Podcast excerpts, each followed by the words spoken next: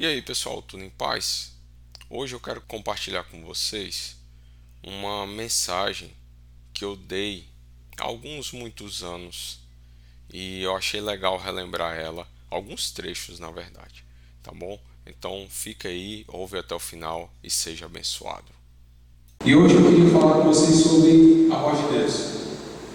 E queria que vocês abrissem as Bíblias no livro de Jó, capítulo 37, versículo 2. Diz o seguinte: Ouça, escute o estrondo da sua voz, o trovejar da sua boca.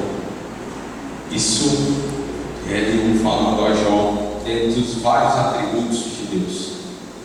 E eu queria fazer algumas perguntas aqui para nós refletirmos essa noite. Vocês já ouviram a voz de Deus? Como ela é? Ela é forte suave como uma brisa ou penetrante como espada afiada dos dois lados. Quando ouviu, qual foi a sensação nesse momento? Foi de medo, de terror, ou foi de paz e amor?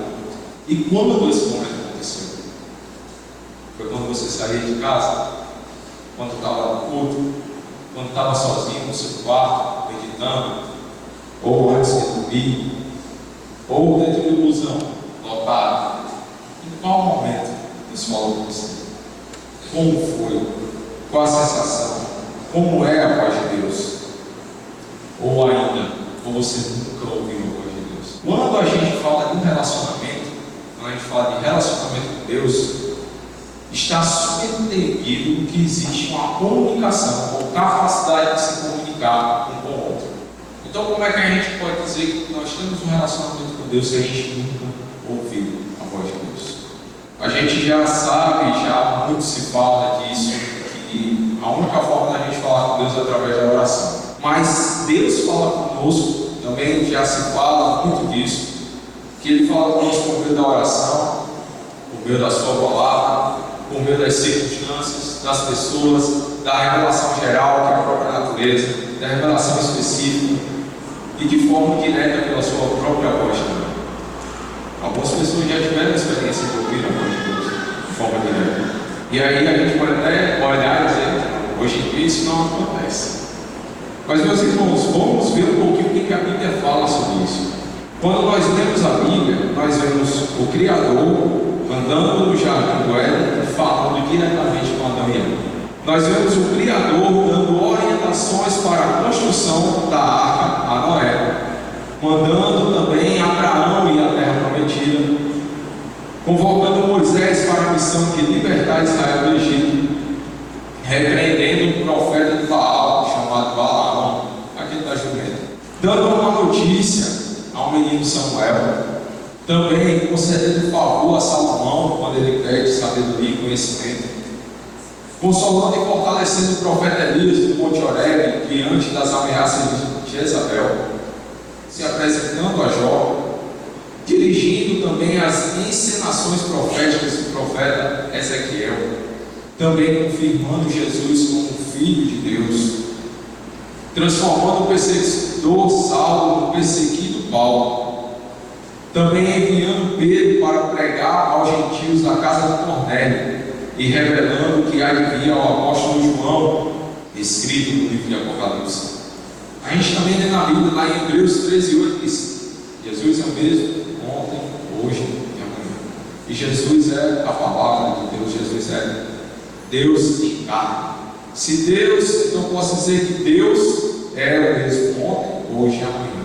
Então, se Ele falou ontem, por que Ele não pode falar hoje? Por que Ele não pode falar amanhã de forma direta a cada um de nós? Porque Ele não pode, porque nós não podemos ouvir a Sua voz hoje. No ano 2011, eu tive o prazer e a alegria de ganhar um livro. Para quem não, não sabe, eu gosto de.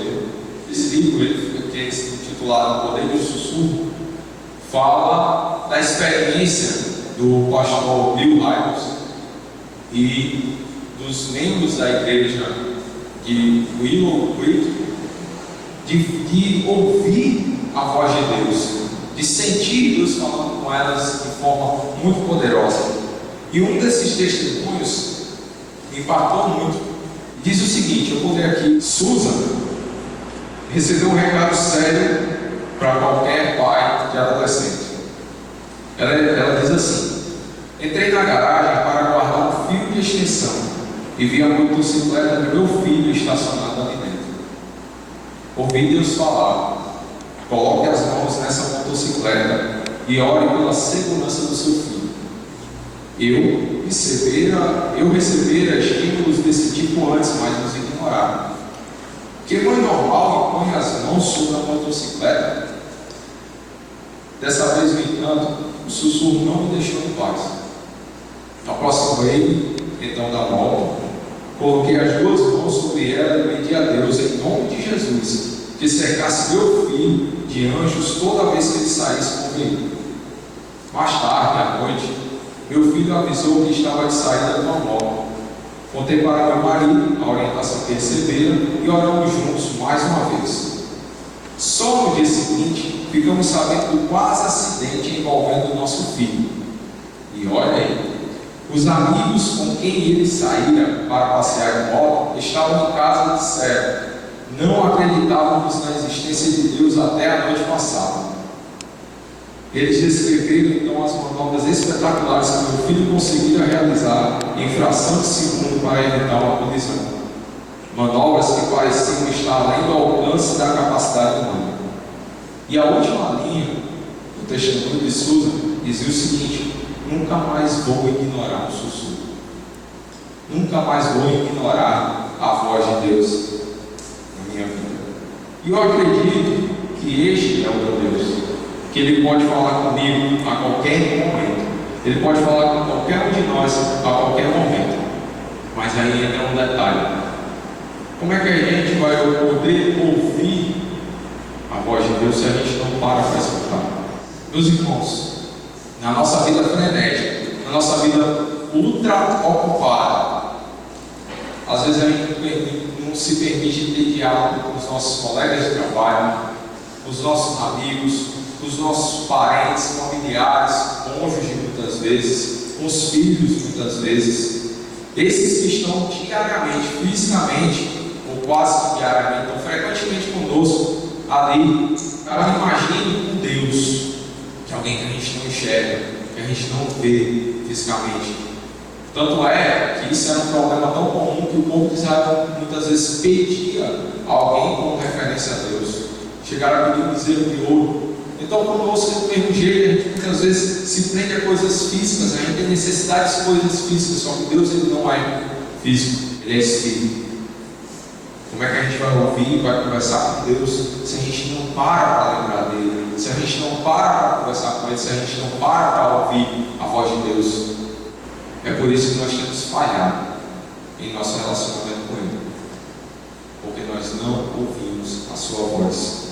Além disso, a gente recebe diariamente ou dominicalmente, quando a gente vai ler a palavra, a gente recebe diversas informações como qual passo você tem que seguir, o que, que Deus espera que você faça.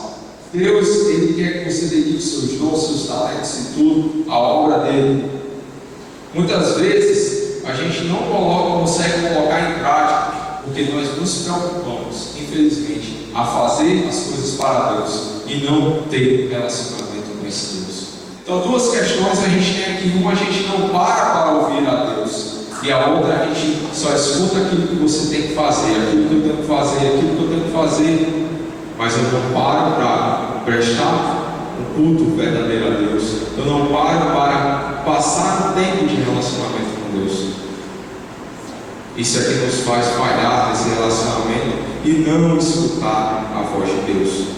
E aí, a gente aprende muitas coisas, aprende que nós devemos dedicar diariamente um momento de oração, leitura da palavra. Você vai lá e faz. Eu também dedico o meu tempo com vários ministérios na igreja, desenvolvendo várias atividades, mas eu não sei se o que eu estou fazendo é suficiente, se Deus quer mais de mim. Mas como saber se isso é suficiente ou não, se a gente não para para ter um relacionamento Deus?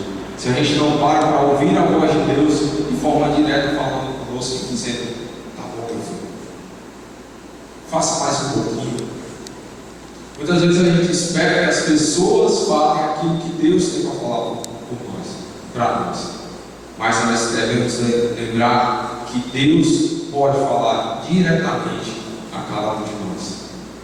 E é isso que Ele espera, que a gente pare para ouvir, dedicar um tempo para fazer boas obras, colocar os dons e talentos no serviço do Senhor e manter os ministérios da igreja funcionando são importantes.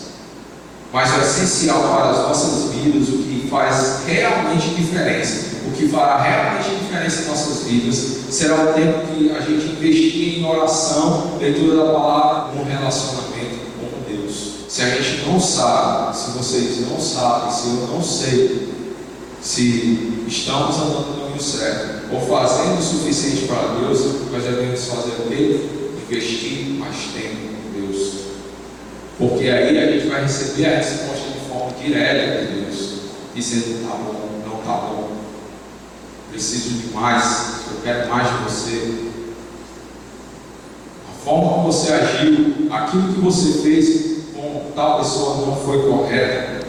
E aí ele pode falar pelas palavras, pela palavra, você está aqui, não, hoje eu não vou ler aquela série de versículos ou de livros que eu estou estudando, hoje eu vou abrir aqui e ver o que Deus tem para falar para mim, e ele vai direto, direto, aonde você precisa naquele momento.